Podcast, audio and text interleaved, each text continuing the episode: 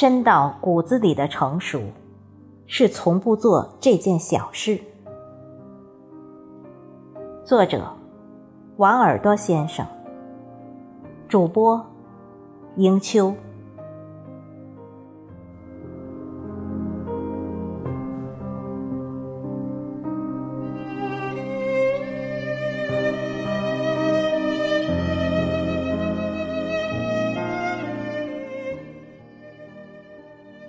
在 Kindle 上看杂志，被一篇文章戳中内心。说的是，二十三岁的男孩第一次去浙江女朋友家，买了当地的特产，还给女孩父母奉上三千八百八十八元的大红包。结果女朋友第二天就要分手，他愤怒地指责男孩。三千八百八十八元的红包，数额太低，男孩子太小气，非常不重视他。然而，没有人知道，男孩参加工作才一年，每月工资五千多，大学期间的助学贷款才还清。也没有人知道，奉上特产和红包后。男孩几乎只剩下回去的车费，因为他正开始存钱，准备杭州买房的首付。但他从来没有和女朋友说过，因为他不想给她压力，想让她惊喜。读着故事，真心觉得这个女孩太不成熟。也不自觉想起了那句话：“深到骨子里的成熟，就是不要轻易指责他人，因为你不知道他刚刚发生过什么。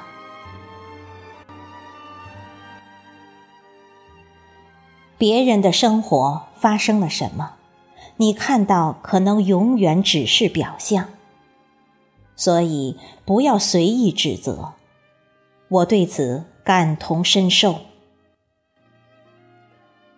刚到报社那年，我负责一个专栏的约稿。有天晚上，到约定的九点，一位作者的稿子仍没有来。MSN 上问话，无应答；QQ 上留言，头像始终是灰色的。一个小时内。我拨打了十次他的手机，一直关机。虽然临时替换了稿子，但我依旧火冒三丈。我在办公室里不停指责这个作者，说他职业道德低下，发誓从此不再用他的稿子。第二天上午，作者打电话过来，原来那天晚上。作者稿子写到一半，母亲突然阑尾炎发作。他把母亲送到医院，却发现手机丢在了刚才的出租车上。待一切安顿下来，迪哥也把手机送回来，已是第二天。我隐隐羞愧，不是因为真相，而是突然发现。自己此前所占据的道德高地，不过是一种肤浅。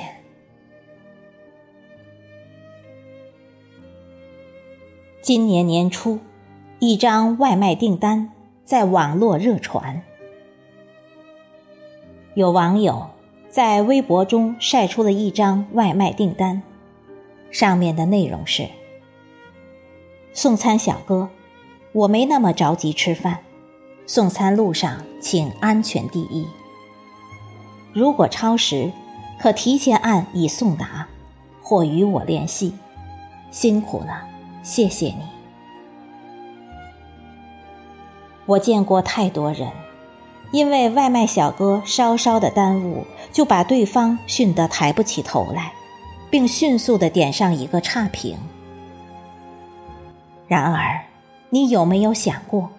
他之所以迟到，可能是遭遇了堵车，也可能是冒雨赶来。怎样看出一个人的成熟与素质？通常的说法是，看他怎样对待妇女与儿童。其实，也可以说，看他怎样对待服务人员。因为相对多数人来说，服务人员都是一种弱势者。所谓成熟，就是要不轻易指责弱者，要把欺凌弱者看作丢人的事。你对待弱势者的态度，指责或者宽容，不经意间就标注了你的成熟度。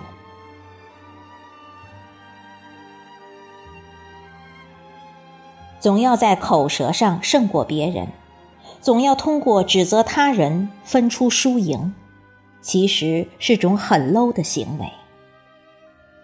因为年龄越来越大，你就会知道，在这世上有太多的无奈。比如，你觉得有些人对你没有那么爱，事实上，那已是他的竭尽全力。比如，别人的一次偶然爽约或迟到，背后却很可能是一次灾难。再比如，你在写字楼里为一份迟到的晚餐狂躁不已，那位黝黑的中年大叔很可能是奔跑前来，那已是他最快的速度。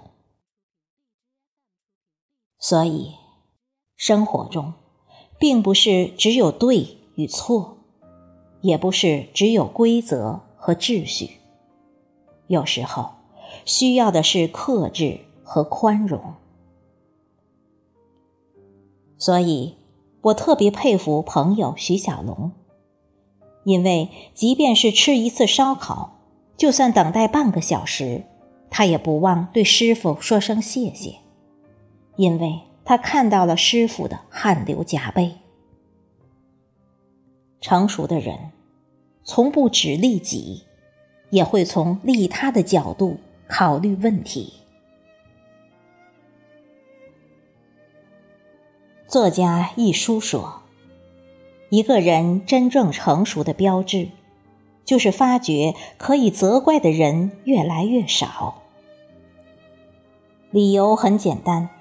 人人都有自己的难处，而你不一定懂得他们的生活。因此，成熟不是看破，而是看淡。欧洲有一句谚语：“如果常常流泪，就不能看见星光。”如果你常常指责和抱怨，你一定就会丢失那些琐碎却闪亮的快乐，会把自己的气量慢慢缩小。舞蹈家杨丽萍也说：“愿你对过往情深意重，但从不回头。愿你特别温柔，也特别宁静。只有那些特别温柔与宁静的人。”才配享有情深意重，才能山高水长。生活中，多数人的抱怨和指责，很多场合不过是自以为是，是一种视野狭隘。深到骨子里的成熟，就是从不轻易指责他人。有时。懂得低头才是大智慧。有时看到他人的不容易，看到他人无法言说的世界，你才能走得更远。